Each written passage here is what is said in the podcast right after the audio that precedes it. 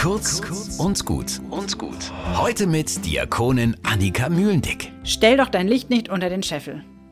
Übersetzt heißt das, zeig, was du kannst, versteck dich nicht. Eigentlich ein schönes Lob. Aber wussten Sie, dass es aus der Bibel stammt? In der Bergpredigt heißt es, ihr seid das Licht der Welt.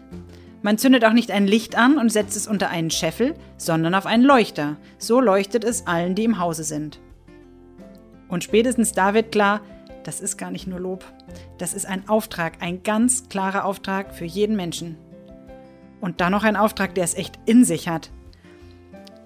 Jetzt ehrlich, falsche Bescheidenheit ist nicht mein Problem. Ich zeige wirklich gerne, wenn ich was gut gemacht habe.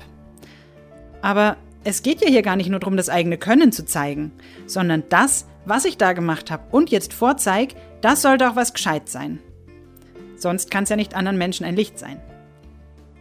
Und das ist der zweite Teil des Auftrags. Mach keinen Quatsch und prall dann damit. Denn das könnte man getrost unter dem Scheffel verstecken. Sei stattdessen anderen ein Licht, sei ein Vorbild und versuch das Leben anderer Menschen hell zu machen mit dem, was du kannst. Stell doch dein Licht nicht unter den Scheffel. Das ist Lob und Auftrag zugleich.